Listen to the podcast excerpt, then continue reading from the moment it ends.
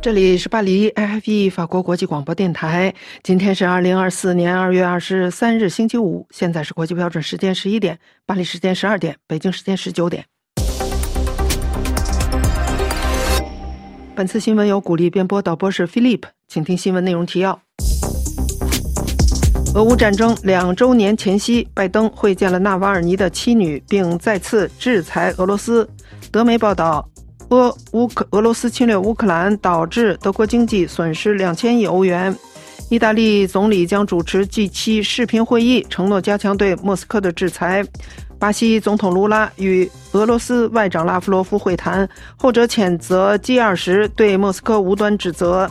加沙地带战术战火纷飞之际，巴西二十国集团外长会议力推两国解决方案。美日韩外长在巴西举行会谈。中国警察在基里巴斯展开警务合作。美国和澳洲表示担忧。美国议员称，美国针对中国生物技术公司的法案可能更狭义。日本海军自卫队船舰停靠柬埔寨的西哈努克岛港。中国贵州山火泛滥数日，广西百色也发山火，官媒保持低调。请听新闻。二月二十四日将是俄罗斯入侵乌克兰两周年，在此前夕，美国总统拜登会见了俄罗斯主要反对派纳瓦尔尼的遗孀和女儿，并再次制裁俄罗斯。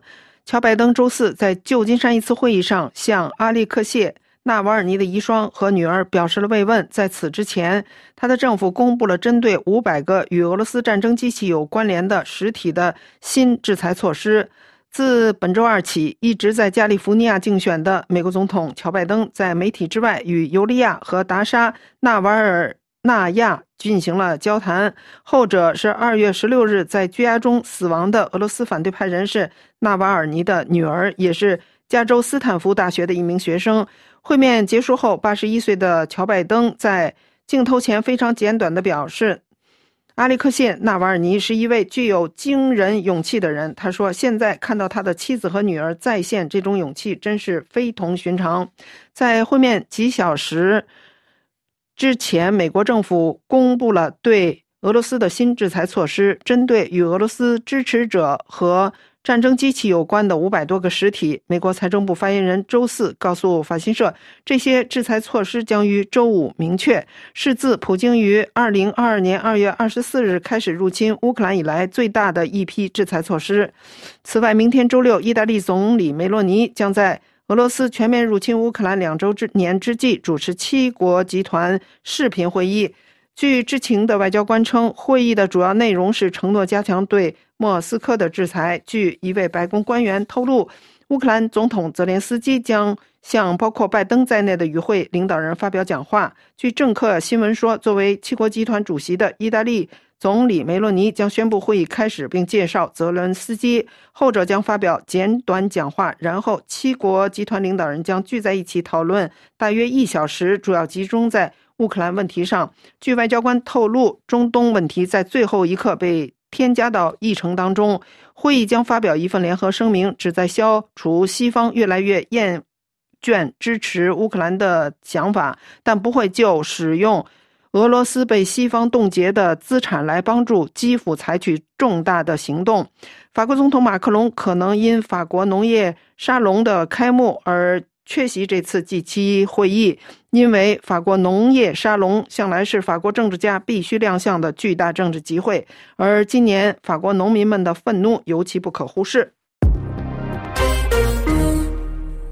普京昨天二十三日在庆祝俄罗斯祖国卫士日这一天，向侵略乌克兰的俄军致以了敬意。在周五播出的一段视频中，他以严肃的口吻赞扬了参加侵略乌克兰行动的俄罗斯军人，赞他们是通过保卫俄罗斯而为真理和正义而战，因此是俄罗斯真正的人民的英雄。据德国媒体报道，俄罗斯侵乌战争导致俄国经济损失两千亿欧元。请听法广柏林特约记者丹兰的报道。据法兰克福评论报报道，乌克兰战争让德国经济损失了两千亿欧元。德国长期以来依赖俄罗斯天然气。目前的一项研究显示，由于供应瓶颈和制裁。能源价格暴涨，德国经济为此付出了沉重代价。经济学家表示，德国损失了两千亿欧元。德国经济研究所表示，尽管新冠大流行和乌克兰战争目前变得更加重要，但经济衰退早在之前就开始了。德国在二零一九年就已陷入衰退。前总统特朗普推动的美国保护主义和英国脱欧决定是经济发展的破坏性因素。德国经济研究所所长弗拉茨舍尔向《莱茵邮报》表示，乌克兰战争两年给德国带来的经济成本可能远高于两千亿欧元。弗拉茨舍尔。直接从高能源成本导致的经济增长放缓中获得了这一数据。二零二二年增长下降了百分之二点五，相当于约一千亿欧元。一年后的这一数字再次相似。如果冲突升级，包括与中国的冲突，成本会进一步上升。据德国电商二台报道，德国经济增长明显不如预期。德国政府现将预测的百分之一点三经济增长下调到微乎其微的百分之零点二。这是柏林丹兰法国国际广播电台中文部专稿。巴西。巴西总统卢拉周四与俄罗斯外长拉夫罗夫会面时，拉夫罗夫指责西方国家对莫斯科进行无端指责，并指责西方试图将二十国集团会议的日程乌克兰化。巴西政府发布的关于在巴西利亚举行的巴西与俄罗斯双边会谈的声明说，俄罗斯外长阐述了俄罗斯。乌克兰冲突问题上的立场，巴西总统卢拉反对华盛顿孤立莫斯科的政策，并认为乌克兰总统泽连斯基和西方列强对战争负有共同责任。周四早些时候，拉夫罗夫对俄罗斯媒体说：“我们在二十国集团部长会议上的一些西方同事试图对俄罗斯联邦进行毫无根据的指责，并以各种方式。”将议程乌克兰化。他还说，这些企图没有得到发展中国家和。全球南方大多数国家的支持。拉夫罗夫批评西方国家同时扮演着检察官、指控者、法官和刽子手的角色。他称，纳瓦尔尼之死引发的歇斯底里已经令人信服地证明了这一点。本周同样受到卢拉接见的美国国务卿布林肯则宣布就纳瓦尔尼之死表示，普京认为有必要迫害。毒害和监禁一个人，这充分说明普京领导下的俄罗斯不是强大，而是软弱。布林肯还谈到了几乎所有二十国集团成员都强烈希望结束俄罗斯的侵略。为期两天的二十国集团外长会议于二月二十二日在里约热内卢结束。巴西外长维埃拉告诉记者，各国几乎一致支持巴以两国方案。并认为这是解决巴以冲突的唯一可行的方案。巴西是二十国集团轮值主席国。一位巴西外交人士告诉法新社说：“他没有直接说一致支持两国方案，因为不是所有的发言都涉及这一主题。但发言的人几乎都支持了两国方案，而且支持的人很多。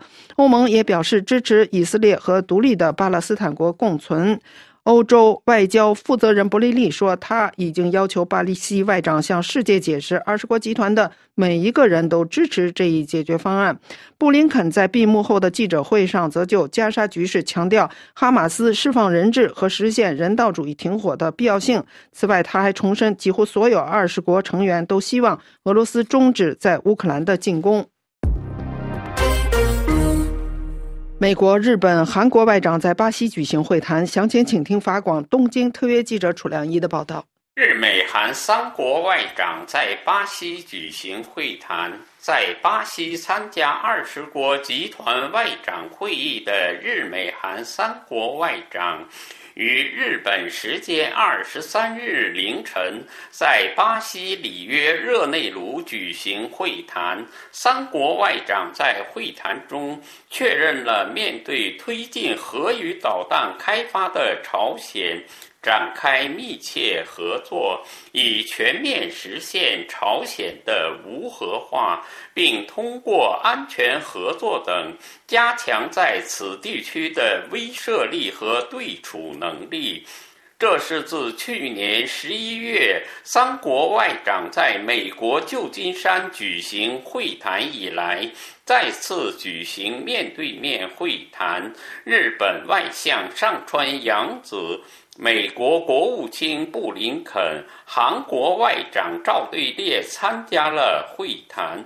在会谈中，上川洋子外相表示，对朝鲜和俄罗斯之间的军事合作表示严重关切，今后需要继续关注相关事态的动向。同时，为了缓解紧张局势而进行对话的道路是开放的。上川洋子外相表示，朝鲜领导。人金正恩国务委员长的妹妹，朝鲜劳动党中央宣传鼓动部第一副部长金宇正提到了改善与日本的关系，日本将与美韩共享有关日朝关系的构想和进展情况。法广特约记者楚良一发自东京。中国警察在基里巴斯展开警务合作，美国和澳洲表示担忧。请听艾米的介绍。目前是北京与华盛顿日益激烈的竞争，重新推动扩大太平洋岛屿的安全关系之际，基里巴斯的官员告诉路透社，中国警察目前正在该国工作，而基里巴斯是临近夏威夷的太平洋岛国。基里巴斯没有公开宣布与中国达成的警务协议。路透社报道称，基里巴斯的代理警察局长阿里蒂拉告诉路透社，岛上的中国警察与当地警察共同合作，但是基里巴斯并没有中国警。警察局警察协助开展社区警务项目和武术、太极等功夫，并与信息技术部门合作，协助犯罪数据库的项目。十二月份。阿里提拉曾经出席了与中国公安部的部长王小红与几名太平洋岛国警察官员在北京举行的会议。他说，基里巴斯已经请求中国在二零二二年就提供警务援助。去年有十多名身穿制服的中国警察抵达该岛，每六个月轮换一次。阿里蒂拉说，他们只提供基里巴斯警察局需要或者要求的服务。中国警察没有参与岛上中国公民的安全。权保护，中国驻基里巴斯的大使馆没有回应路透社就其警察角色发表评论的请求。而在一月份的社交媒体的帖子中，大使馆点名了基里巴斯中国警察局的负责人。中国驻澳大利亚的大使上个月还表示，中国制定了与太平洋岛国建立警务关系的战略，来帮助维护社会秩序。这不应该引起澳大利亚的焦虑。基里巴斯是在二零一九年从台湾转向与。北京建交，总统毛马鼓励中国投资基础设施。今年该岛将举行全国选举。美国国会一项针对中国生物技术公司的议案可能最终会被缩小范围。提出该议案的美国议员周五表示，他对今年通过该议案持审慎乐观。据路透社消息，美国众议院中国问题特别委员会主席共和党众议员加拉格尔在台北访问期间对记者就此表示：“我对我们能有所作为持审慎乐观态度。”他补充说：“现在可能会有一些更有针对性的措施，但我想说，就我个人而言，首先要关注的是北京华大基因，其次才是药明康德。”美国国会一个关注中国问题的委员会上月提出了一项法案，限制联邦政府资助的医疗机构允许中国的博智集团、药明康德、打开新标和其他生物技术公司获取美国人的基因信息。路透社说，这项立法提案引发了药明康德股票的抛售。共同社消息：日本海上自卫队的护卫舰二十二日停靠柬埔寨的西哈努克的港，在中国支持下推进扩建的云壤海军基地就在附近。外界认为施工最快将于今夏完成。日美都担忧此处恐怕成为中国军队的海外据点。IFE 法国国际广播电台新闻节目现在播送完了。这里是巴黎 i h f e 法国国际广播电台。接下来，请听艾米的要闻解说。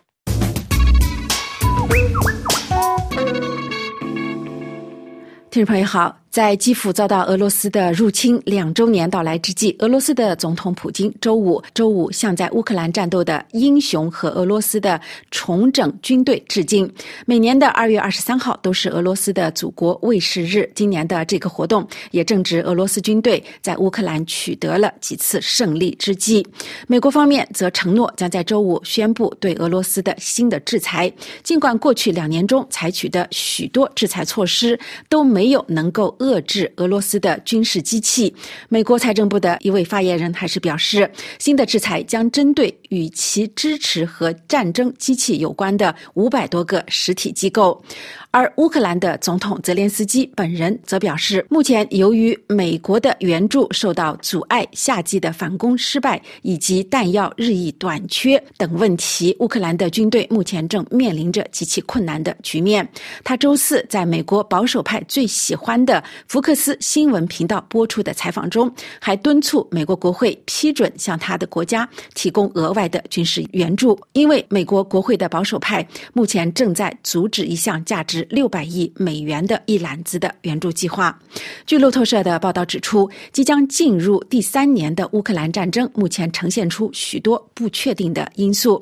冲突不仅将在战场上决出胜负，还将在西方国家和其他远离前线的地方来决战。由于乌克兰的军队目前处于不利的地位，缺乏弹药，并在一些地区被迫撤退，基辅击退入侵的能力在很大程度上就要取决于西方的军。是政治、财政的支持，但是西方国家如何支持也面临着巨大的挑战，带着一系列的问题。法广法语部周五专访了法国驻乌克兰的大使盖勒维西尔先生。大使表示，二月二十四号实际上是一个双重悲伤的纪念日，因为不仅二零二二年的二月二十四号是是俄罗斯入侵乌克兰的日子，实际上。今年也是二零一四年俄罗斯吞并克里米亚的十周年纪念，因此乌克兰人长期以来一直在应对这样的局面，他们现在已经习以为常。而令人印象深刻的是，乌克兰人以顽强的毅力和决心应对这种持续不断的局势。当法广记者问：“如今乌克兰的军队在物资短缺的情况下，令人担忧，同时军事形势也极其严峻。”乌克兰的总统泽连斯基指出，俄罗斯人正在利用西方国家的拖延，加强打击，并且重新发动攻势。几天前，俄罗斯又重新占领了东部的重镇阿夫耶夫卡。在您看来，乌克兰是否能够取得胜利呢？大使的回答是：当然有可能，但是他也承认，去年的反击显然没有取。得他们所希望的结果。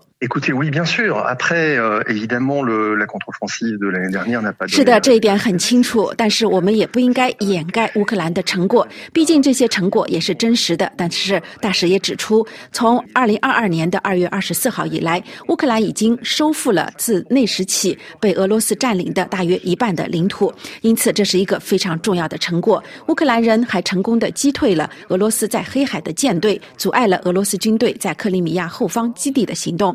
因此，乌克兰人正在进行反击和抵抗，情况确实很困难。乌克兰正在经历着这样的一个时期，他必须继续接受西方的援助，但是也必须在自己的土地上生产更多的弹药，特别是炮弹，以便能够增加他所需的弹药的数量。法国正在提供这方面的援助，欧盟也是如此，其他的合作伙伴，同时美国也在发挥着其一定的作用。对于美国国会阻止了拜登所希望的六百亿美元的一揽子计划，有专家就认为，如果没有这个方案，乌克兰的作战能力最早可能在下个月就会受到影响。而且，如果特朗普重新掌权，他可能会放弃对基辅的支持，也是一个疑问。如今大家都有一种感觉，就是如果没有美国，什么也做不了。欧洲在基辅的实际影响力如何？大使的回答是。是的，自从冲突以来，欧洲今天提供的援助比美国还要多，因此总体而言，欧洲是一个极其重要的参与者，而且是一个关键的参与者。这并不是说。欧洲可以完全取代美国，美国的支持十分重要，它具有象征意义，政治和军事上的意义也很重要。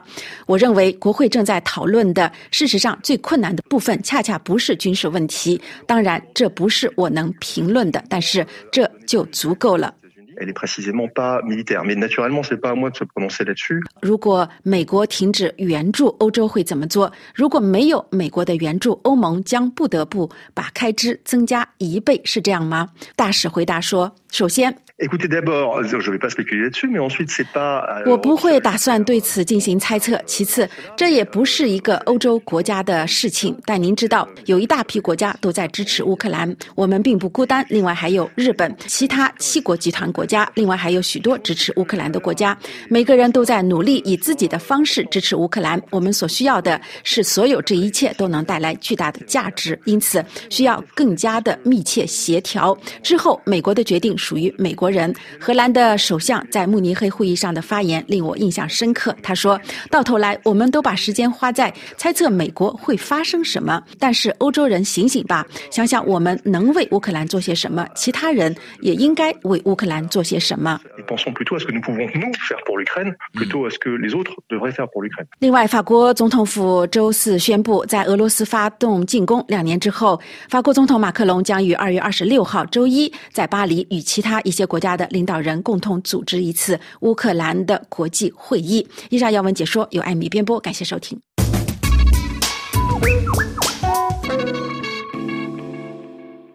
您收听的是 AFP 法国国际广播电台，接下来请您收听由刘芳编播的法国报纸摘要。各位听众，俄乌战争即将进入第三个年头，俄罗斯的军事压力丝毫没有减退，步步紧逼，急需武器弹药的乌克兰军队面临巨大挑战。这是二月二十三日出版的《费加罗报》和《解放报》头版共同聚焦的新闻话题。《十字架报》和《人道报》关注将在农民危机背景下召开的第六十届巴黎国际农展会。如何不出危机受到各方关注。英伟达业绩创新高，以两千五百亿美元的市值创下历史上最高单日市值涨幅，这是回声报突出的话题。另外，《解放报》报道了中国网络信息技术公司安巡咨询爆出渗透到多国政府及北约系统的消息。上周，中国安巡咨询公司的内部数据在网上曝光。大规模被盗数据公布之后，美国分析师经过认真审查分析后，指责该公司渗透到北约多国政府部委以及社交网络账户和个人电脑或智能手机，也渗透到了香港政府和亲民主组织系统中。安巡咨询公司自称为是一家专门从事网络信息技术安全的公司，已向中国政府申请招标。相关的数据于本月十六日发布在共享网站上，内容包括聊天文件、演示文稿和目标列表。泄密者及其动机尚不明了。美国网络安全公司哨兵实验室周三发布报告指出，这次泄密事件提供了迄今为止公开的一些关于中国涉嫌间谍活动的最具体细节，足以显现其成熟度。另外值得注意的是，泄露的信息显示，安巡公司曾向新疆地区政府申请招标，以便在那里开展黑客活动。但最近十多年来，在发生了数起致命袭击事件后，当局以反恐名义在新疆地区实施了严厉措施。二月二十二日星期四，安巡网站无法访问。但根据周二的存档截屏，该公司总部应在上海，并在北京和其他多个省份设有办事处。安巡公司没有对相关信息做任何置评。中国外交部却在周四的例行新闻发布会上表示不了解此事。不过，发言人毛宁却重申，中国坚决反对任何形式的网络攻击，并依法予以打击。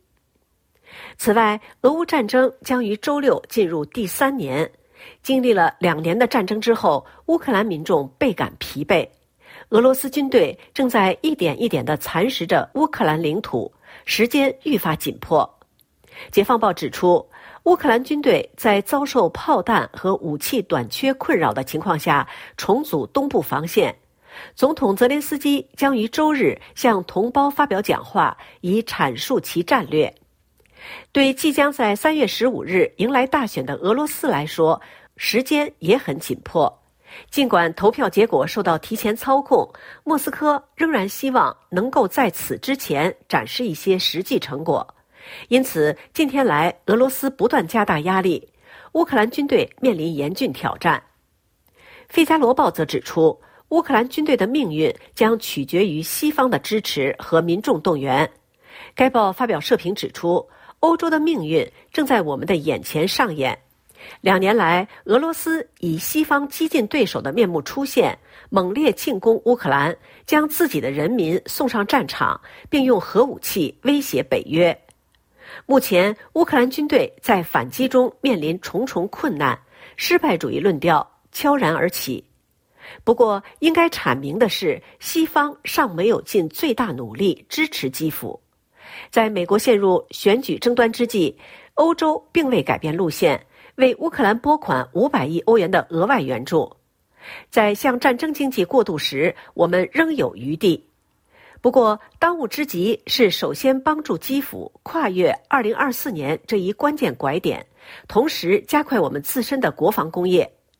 作为全球最大的经济联合体，欧洲应该充满信心。欧洲面临着一个攸关生存的选择，即或被克里姆林宫的战犯头目击碎，或成为一支能够昂首挺胸的力量。以上是本台今天的法国报纸摘要节目，由刘芳选播。感谢收听。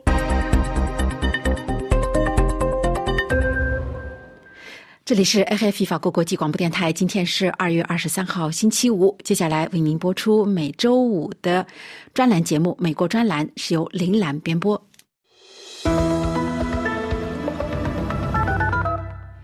听众朋友，美国总统拜登将俄罗斯总统普京形容为疯狂的混蛋，引来莫斯科猛烈口水战。在乌克兰战争即将进入第三个年头，俄罗斯反对派领导人纳瓦尔尼猝死于狱中之后，拜登承诺将对莫斯科实施重大制裁，并借此瞄准特朗普。特朗普在最初对纳瓦尔尼之死保持沉默后，周三将美国司法对他的追究比同纳瓦尔尼在俄罗斯的命运。拜登周三晚上在旧金山举行的一场竞选筹款活动上发言，在谈到气候问题时说：“因为有像普京这样疯狂的混蛋以及其他人，所以人们总是要担心核冲突。但人类面临的生存威胁其实是气候问题。”这并不是拜登第一次对普京使用猛话，他先前曾在其他场合称普京是屠夫和战犯。只是这一次更进了一步。克里姆林宫发言人德米特里佩斯科夫周四谴责他称为可耻的言论，说拜登的粗鲁言论无法伤害另一个国家的领导人，更不用说普京总统了。但对美国来说，则是一个巨大的耻辱。佩斯科夫说：“显然，拜登为了内部政治利益，表现得好像好莱坞牛仔。”普京周四对俄罗斯国家电视台就此回应时，笑着讽刺说：“拜登的这番话表明了为什么克里姆林宫会认为拜登是比特朗普更适合的未来美国总统。”普京说：“他不可能对我说，沃勒加，谢谢你干得好，你帮了我大忙。你问我哪个对我更好，我当时就说过了，而且我仍然认为我可以再说一遍，拜登。”来自莫斯科其他人的反应则更为猛烈。普京的盟友梅德韦杰夫说：“世界面临的生存威胁来自于没用的老家伙，比如拜登本人。”他说：“拜登老糊涂了，准备与莫斯科开战。”路透社的报道说，乌俄战争、俄罗斯反对派领导人纳瓦尔尼之死，以及美国声称俄罗斯计划在太空部署核武，导致俄罗斯与西方的关系陷入冷战以来最大的危机。俄美高级外交官说，在他们的记忆中，世界上最大的两个核大国之间的关系从未如此糟糕过，包括在一九六二年古巴导弹危机期间。普京将美国及其盟国视为摇摇欲坠的帝国，想要摧毁俄罗斯并窃取其自然资源。西方将普京视为独裁者和杀手，将普京的俄罗斯视为敌人。但此前从未有现任美国总统在公开场合用如此侮辱性的言辞来形容俄罗斯领导人。美国总统里根曾在1983年称苏联为邪恶帝国而触怒了莫斯科。不过，在冷战期间，针对领导人个人侮辱性的言辞并不多见。拜登周三在旧金山是为他为期三天的在加州摇摆州竞选活动的一部分，旨在为竞选连任筹集资金。拜登在讲话中还瞄准了他可能的竞选对手特朗普。特朗普将俄罗斯反对派领导人纳瓦尔尼在监狱死亡与自己在美国的司法麻烦进行了比较。因被查出多年谎报公司财务，他被纽约法院处以三点五亿美元罚款。特朗普说，这项裁决是共产主义或法西斯主义的一种形式。拜登对此说：“这个家伙一直在说着一些事情，比如他把自己与纳瓦尔尼相提并论，并说，因为我们的国家成为了一个共产主义国家，他受到了迫害，就像纳瓦尔尼受到迫害一样。我不知道这到底从何而来。”拜登表示说：“他从没有见过这样的共和党人，他们似乎没有什么道德底线，不知道什么才是对人最重要的。”特朗普没有将纳瓦尔尼之死归咎于普京，而拜登则表示，毫无疑问，俄罗斯总统对此负有责任。拜登周四在加州会见了纳瓦尔尼的妻子和女儿。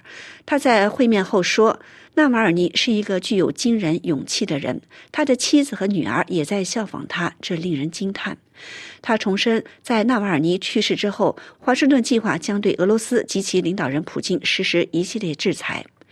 美国副国务卿努兰周四表示，将在未来几天内公布成百上千的制裁措施中，一部分将针对对纳瓦尔尼之死的责任人，但大部分将打击普京的战争机器，以弥补现有的制裁漏洞。新措施的出台正值俄罗斯全面入侵乌克兰两周年。听众朋友，以上的美国专栏由林兰编播，感谢收听。感谢您收听 AFP 法国国际广播电台二零二四年二月二十三号的第二次节目的播音。接下来，请您收听的是由罗拉编播的今日经济专栏节目。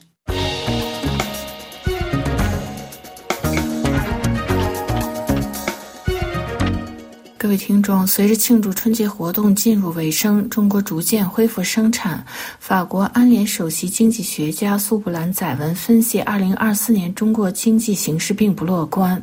苏布兰曾在世界银行和法国财政部工作。他于二月二十二日在《经济回声报》载文分析，二零二四年中国经济增长会进一步放缓。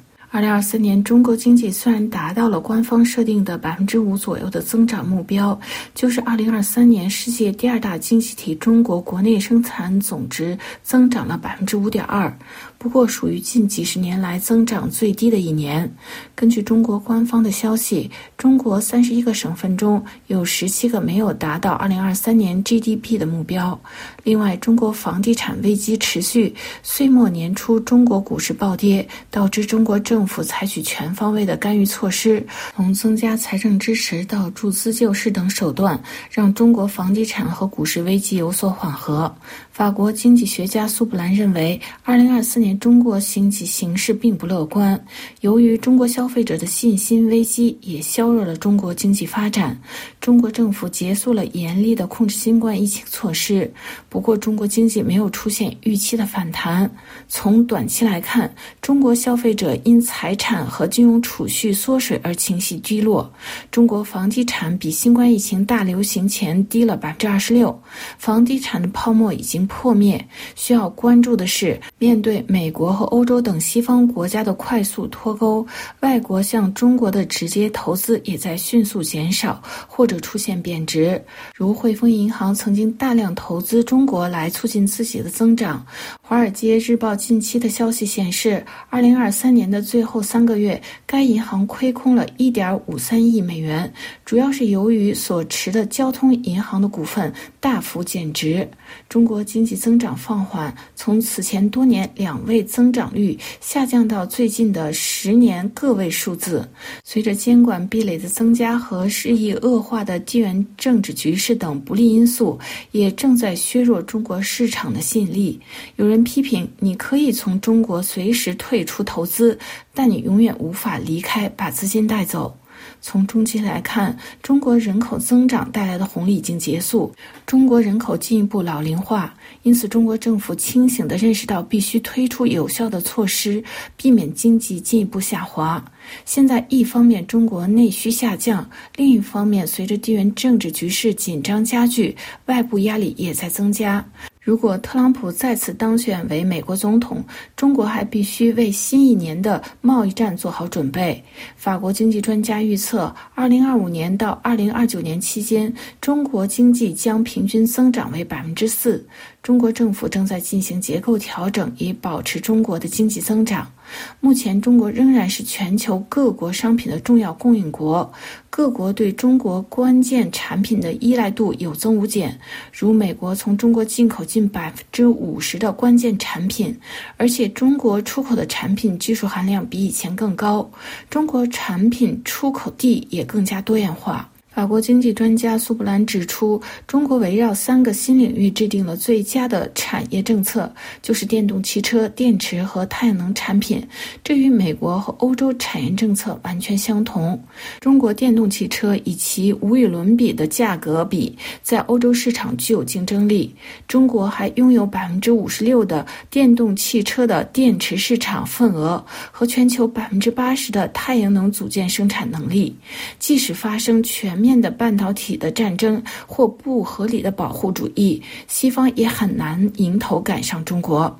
法国经济专家苏布兰认为，中国需要不惜一切代价避免经济发展停滞不前，特别是那些官方企业效率不高。同时，需要给中国中产阶级更多生存空间，让这些消费者恢复信心，来带动中国经济的增长。各位听众，今天的今日经济专题节目由罗拉编辑播报，跟大家介绍中国经济增长进一步放缓。感谢各位的收听，也感谢法广技术人员的合作。我们在下次节目中再会。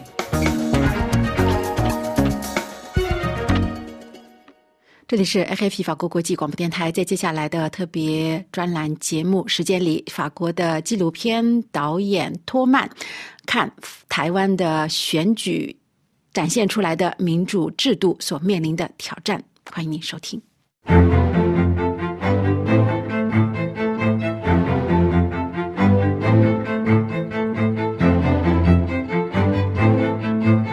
朋友好，在二月十三号刚刚结束的法国沃苏勒国际亚洲电影节上，关注台湾端演中有一位法国导演让罗伯特托曼拍摄的纪录片。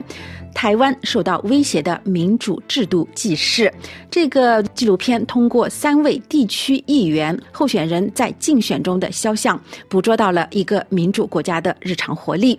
发广有幸在电影节期间采访到了托曼导演，谈谈他眼中的台湾的选举。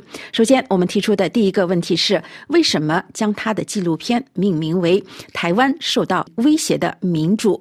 他说。这部纪录片的的片名其实来自一个感觉，就是台湾是一个民主国家，有民主，然后那个民主其实它有点被威胁。那个威胁来自可能带来自两个地方，第一个是从国外来的，那从国外来的当然叫江白的话就是中国的威胁。那可能有另外一个问题，就是从里面呢。其实从里面搞不好，因为现在的社会媒体的趋势，是搞不好，其实那个那个民族也有一点危险呢。大家是不是那个蓝绿的对比，带台湾的民族去一个比较不健康的一个状况？但是每个国家都有执政党和反对党。没错。台湾会有。从国内的角度，到现在我会觉得威胁的状况还是不多。因为我自己的感觉是，台湾人对自己的自由民主国家很重视，也很骄傲。然后每一次投票来的时候，大家都很乐观的去投入、参与，然后去投票。从国民党时代呀。然后八零年代民主运动，然后民主化，然后到现在的状况，对大部分的台湾人是一个非常重要的一一个状况。从国外的角度，当然呢，我们都知道这是中国没有办法接受台湾现在的状况啊。我们也知道现在中国都在想办法压迫台湾呢。从很多不同的角度，可能军队的角度，飞机就是航空呢。可能某一些军队的动作给台湾压力，那在国内里面呢也会是我的纪录片里面的一个片段呢，一个政治人物提醒大家说，因为台湾是一个自由民主的国家，就里面国内的声音都可以啊，就是不会一个声音会被禁止，因为什么不同的立场啊。那就从这个角度，他提醒大家说，其实中国才可以给钱呢，给一些人，然后那些人可以开一个协会啊之类，汉呐啊，我们要同意，我们是中国人，什么什么都可以。那那些声音其实是合法在台湾的，但是是威胁台湾的民主。那我自己我没有放在纪录片里面，但是我去去参加去听一些演讲，台湾有一些人呢在研究，特别现在那些阴谋论啊，还是那些网络啊，其实中国很厉害，在用网络来影响台湾的民族，就是有 TikTok，有小红书，他也会用一些呃 YouTube，呃一些很多这个媒体其实都有。那就是这个原因啊！我我我我是这样，我是这样，用们那些只是威胁有一个对。除了这个地方选举之外呢，我们刚刚经历过这个总统和立法选举，就是在全国性的选举和地方选举这两种选举中间，你有没有发现其他的更特别的地方？这一次的总统选举，因为投票的时候我不在台湾呢，但是我就从比较外外面呢看看呢。假设我们讲那个政治的的讨论啊，还是什么的，就是国会、立法院呢，在新政府就执政的是民进党，但是国会就是国民党，那就是一个不完美吧、不理想的状况呢。不过台湾已已经有发现过吧，因为陈水扁时代。有八年呢，政府其实国会都是国民党的，国家还是可以往前走。那这一次很特别，因为有第三人，那呃柯文哲，柯文哲其实真正的音乐就是他，因为虽然他没有选上总统，但是他在国会有八个席位，等于说在接近未来，不管是民进党还是国民党。在国会讨论呢，还是什么法律？那他一定要跟柯批的政党呢要合作，因为其实是不一定。我觉得，因为柯批是很奇怪的一个人呢。嗯。呃，不要忘记的是，柯批他是怎么在那个政治舞台起来？是民进党让他，对不对？只是第一次选呢，台北市市长呢，因为那时候我记得是那个连战的儿子连胜文对。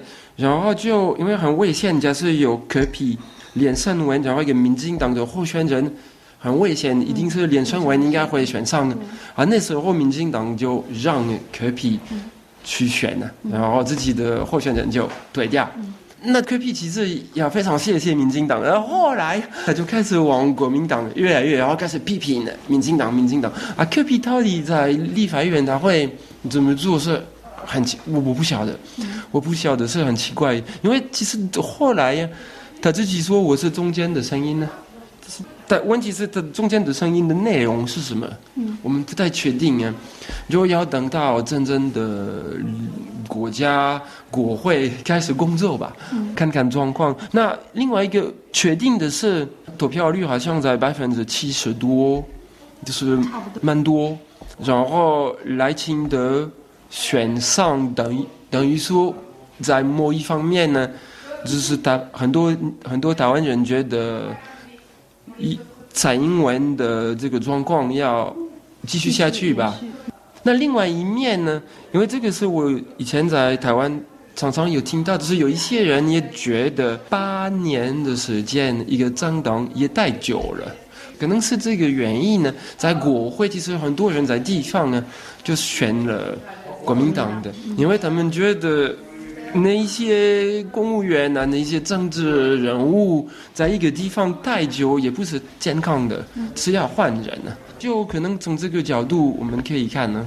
五月二十号，蔡英文就要离不当总统了。当然，台湾人批评说民进党有很多问题，但作为蔡英文一个总统，八年来他对台湾做出的走向世界，还有让世界看到台湾做的还是很不错。你觉得呢？我怎么讲？国内的声音很多，然后不管是当然国民党批评他，只是他不管他要做什么会批评他。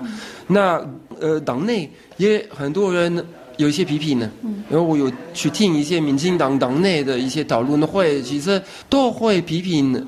他们批评的那一面是民进党政府有点忘记老百姓，有一点这个是对党员与民间参与的。我去我去听一个民进党内的一个讨论会，那时候有很多党员呢，跟有来听的，有一些非常高级的干部的，从下面出来的声音很不友善呢。只是说你们怎么忘记我们呢？啊，因为这个是台湾的一个现象，就是要在台湾生活都越来越贵，不管是房租啊什么都，这个是一个问题。那就其实这个国民党批评呢，民进党的人也会批评呢。我们现在讲蔡英文呢，我对我来说，假设我们不讲那么日常生活的很多东西，台湾是第一个国家有一个女总统，亚洲，亚洲。对亚洲，再来，在亚洲，台湾应该是第一个国家开放同志婚姻呢。不管怎样，现在台湾是一个对同志朋友比较友善的，比较欢迎啊。就反正就是在台湾现在同志的的族群呢，他不必要怕。但现在社会进步很大，这个是一个。再来，我觉得对我来说，蔡英文虽然被批评的很严重，我觉得他有试做两个我觉得非常重要的事情。他透过一个法律，想要让所有的公司休息两天呢，因为台湾之前的工作都很忙啊，然后很多人忘记要休息，可能一个礼拜休息一天呢，然后他做了一个法律，就是要逼公司让。老百姓休息两天呢？那其实有一些很多老百姓也批评呢。当然，因为他们觉得这样子我赚不到钱啊，只是有很多问题在里面。不过从比较高度，是从一个比较远的角度来看，应该是一个进步吧。只是那个社会慢慢会习惯了，然后会是一个进步，可以休息两天呢。很好，他做了另外一件事是那个、那个、那、那个、那个、那个退休金改。当然，很多人批评，因为做那个改革会害呀非常多的以前的公务员呢。对，钱很少。当然，呃，我们都可以讨论他做的方法是对不对。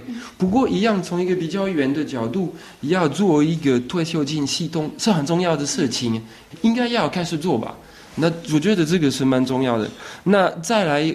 从国外的角度、国际角度，我觉得台湾只是蔡英文八年呢，其实断教、国家断教的蛮严重的。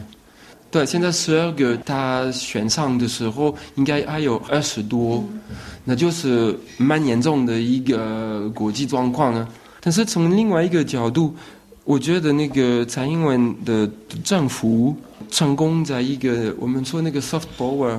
软实力，其实他们有想到另外一个方法，让台湾在舞台上边有一个位置，让大家看到台湾。只是非常多人就有看见台湾。我觉得那个疫情，那个 COVID-19 呢，也有帮忙啊。非常感谢让罗伯特·托曼先生接受法广的专访。本次节目由艾米采播，下次节目再会。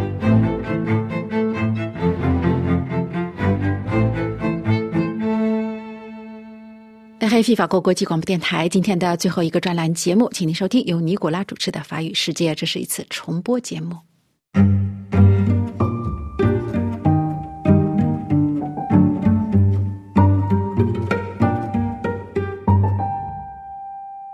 各位听友和网友们，大家好！欢迎您进入法国国际广播电台中文节目《法语世界》专栏第六十集。今天是二零二四年一月十九日，星期五。我们在二零二三年末和二零二四年年初的节目里，和听友们介绍了二百年前在法兰西从事汉学研究的德金父子两代人的中国故事。他们都是法兰西文学院的院士，并都取得了令人刮目相看的学术成就。在本次节目时间段里，我们回顾法兰西国王路易十四在一六八五年派遣数名精通数学的皇家科学院院士前往东土，为清朝康熙皇帝所用的往事。由尼古拉编译和播报，感谢收听。我们之前在节目中讲到，法兰西国王路易十四曾在18世纪初启用随同传教士一起来到欧洲的福建天主教徒黄家烈为汉语翻译。一些资料说，本名黄日升的黄家烈是正式记录中首位在巴黎定居的华人。他于1702年随同汉名为梁鸿任的巴黎外方传教会传教士来到法国。法国传教士梁鸿任的父亲弗雷纳侯爵当年就是法国国王路易十四的外交大臣。法国传教士梁鸿任于1689年来到中国。法文资料说，他当年传教的主要地区是福建，有时也去四川。而黄家烈则是出生满清官宦家庭，其祖父曾担任巡查御史。这个职务在中国历史上一直被认为是具有中央政府监察官员反腐败的职能。黄家略在巴黎的主要工作是为法王路易十四整理国王图书馆里所收藏的中文书籍。在有关法兰西早期汉学研究的介绍中，时常提到查阅中文书籍。大名鼎鼎的法国汉学奠基人雷穆沙也曾就职皇家图书馆。待黄家略于1702年赴欧抵达法国巴黎的传教士梁鸿任，并未名列法兰西国王路易十四派往中国的首批使者。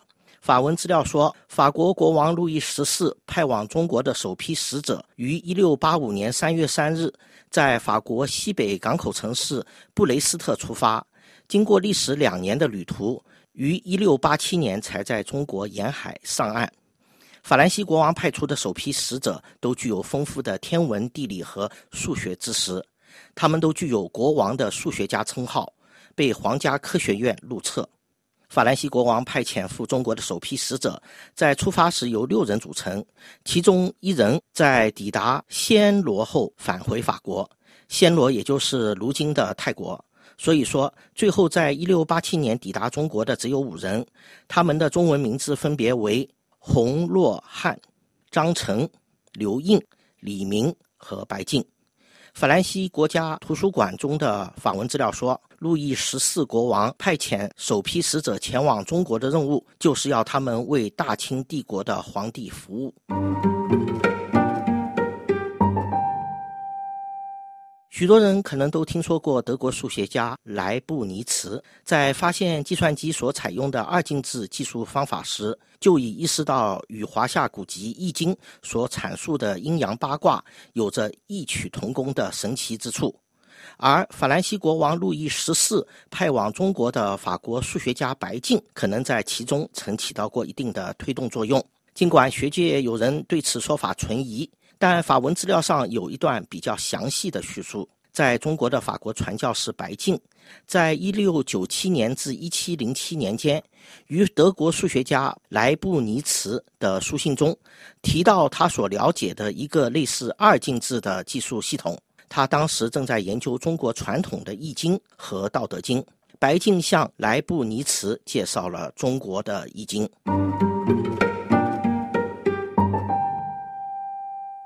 奉法兰西国王之命前往中国的使者张成、白净等人，在华的重要成就之一是成功医治好了康熙皇帝的疾病。张成和白净，他们两人先后于1707年和1730年在中国去世，最初被安葬在北京最古老的天主教墓地。各位听友和网友，以上是法国国际广播电台中文法语世界专栏的第六十集，追忆法兰西国王路易十四在三百多年前的十七世纪末，派遣多名精通数学的耶稣会传教士前往东方，为清朝康熙大帝效力的往事。感谢本台法广技术员 Lucian 的协助，谢谢您的忠实收听，我们在下一集节目时间段里再见。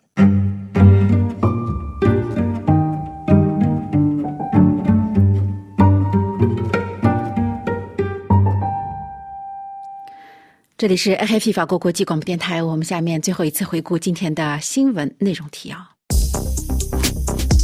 俄乌战争两周年前夕，美国总统拜登会见了刚刚去世的俄罗斯意见人士纳瓦尔尼的妻子及女儿，并且宣布将再次制裁俄罗斯。德国媒体报道称，俄罗斯侵略乌克兰的战争导致德国的经济损失也高达两千亿欧元。意大利总理梅罗尼将主持七国集团视频会议，承诺加强对莫斯科的制裁。巴西总统鲁拉与俄罗斯的外长拉夫洛夫举行会谈，拉夫洛夫谴责二十国烽二十国集团对莫斯科的无端指责。加沙地带战火纷飞之际，巴。西二十国集团外长会议力推两国解决方案。美国、日本和韩国的外交部长在巴西举行会谈。中国警察在太平洋岛国基里巴斯开展警务活动，美国和澳洲表示担忧。美国预言称，美国针对中国生物技术公司的法案可能更狭义。日本海军自卫队的。舰队停靠柬埔寨西哈努克港口。中国贵州山火泛滥数日，广西百色也发山火，官媒则低调处理。